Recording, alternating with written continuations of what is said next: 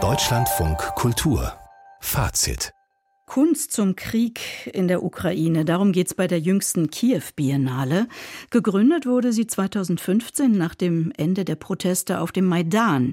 Wegen des andauernden Krieges in der Ukraine jetzt verteilt sich die inzwischen sechste Ausgabe der Kunstbiennale über einen längeren Zeitraum auf verschiedene Städte in Europa.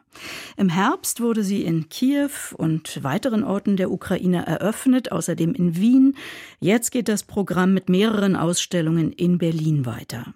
Ob der Zweijahresrhythmus der Biennale künftig eingehalten werden kann, ist ungewiss. Deshalb heißt die Schau jetzt auch Kiew Perenniale, also die mehrjährige. Simone Reber über das Eröffnungswochenende an gleich drei Standorten in Berlin.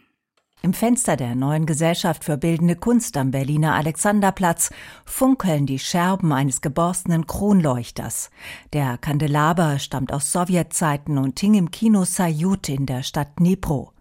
Die ukrainische Künstlerinitiative DNED hat die traurigen Überreste des einstigen Prunks nach Berlin verschickt als Beitrag zu der intensiven Ausstellung der Kiew Perennial über die Zerstörungsgewalt des Krieges.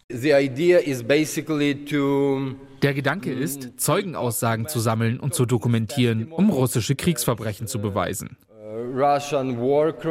Sagt der künstlerische Leiter Vasil Cherepanin. Die Künstlerinnen und Künstler gehen vor wie Spurensucher und wechseln, wenn nötig, ihre gewohnten Medien. Sie zeichnen, wenn sie nicht fotografieren dürfen, sie filmen die geplünderten Museen, sie sammeln Beweise für den Tag der Abrechnung. The Reckoning Project heißt eine Initiative von Journalisten, Künstlerinnen und Anwälten, die Zeugenaussagen über Kriegsverbrechen sammelt. In diesem Fall ist es wichtig, dass die Filmemacher, Journalistinnen und Künstlerinnen, die an dem Reckoning Project beteiligt sind, in verschiedenen Workshops trainiert wurden, damit sie ihre bisherigen Ausdrucksmöglichkeiten so anpassen können, dass ihre Werke als juristische Beweise gelten können. Die Aussagen der Zeuginnen sind schwer erträglich. In dem kleinen Ort Jahidne zum Beispiel wurden alle Dorf Dorfbewohner vier Wochen in den Keller einer Schule gesperrt.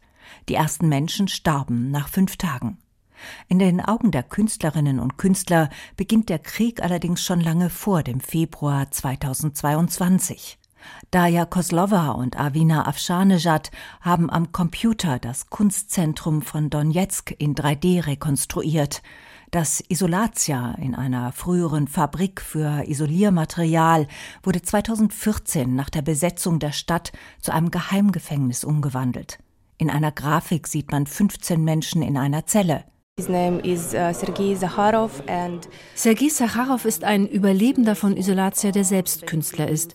Er kam bei einem Gefangenenaustausch frei. Als er zurück war, hat er eine Serie mit Zeichnungen und Gemälden aus dem Gedächtnis angefertigt. Dieses Material haben wir zusammen mit Zeugenaussagen von anderen Gefangenen verwendet und damit versucht, die Szenen aus dem Leben der Gefangenen in 3D zu rekonstruieren. Prisoners life in Isolatia. In den wuchtigen, anthrazitfarbenen Werken spürt man den Grimm der Künstlerinnen und Künstler, die Unbedingtheit ihres Anliegens, die Täter hinter Gitter zu bringen. Eine Plakatserie begleitet die Ausstellungsreihe. Da schreibt der moldawische Künstler Pavel Breila bitter Frieden ist, wenn sie woanders schießen.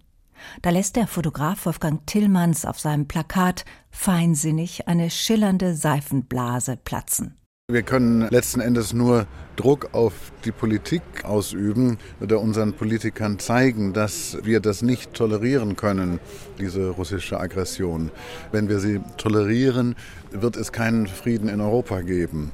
Und das ist eine ganz bittere Einsicht, denn eigentlich wollte man mal Frieden schaffen ohne Waffen, aber das ist hier aussichtslos. Im Between Bridges, dem Kreuzberger Ausstellungsraum von Wolfgang Tillmanns, ist das zweite Kapitel der Kiew Perennial zu Gast.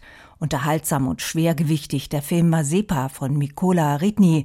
Darin führt der Künstler zwei Gedichte über den ukrainischen Kosakenhauptmann Mazepa als Rap-Battle auf.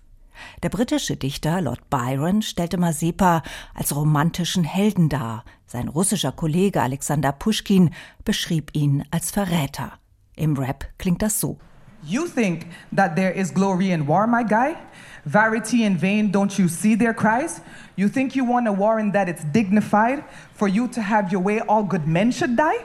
I empathize with you. I don't encourage the bleeding, but Peter's Force Monument has an historical meaning. There is no glory in war, it's a glory in winning. Man muss Zeit mitbringen für diese vielschichtige Schau und sollte auch den dritten Teil am Stadtrand in Berlin-Hellersdorf nicht verpassen.